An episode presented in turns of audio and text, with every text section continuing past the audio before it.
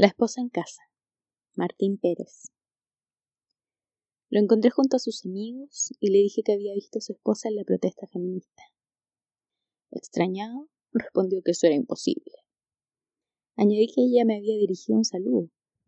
Insistió en que su señora estaba en casa, que aquellas mujeres marchaban con máscaras y era fácil engañarse. Comenté que la identifiqué, porque llevaba sus pechos al aire, sin antifaz. Sus amigos rieron. Él también se sumó a las carcajadas.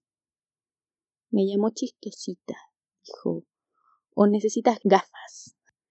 Y se alejó, junto a los compinches, hacia el bar del otro lado de la acera.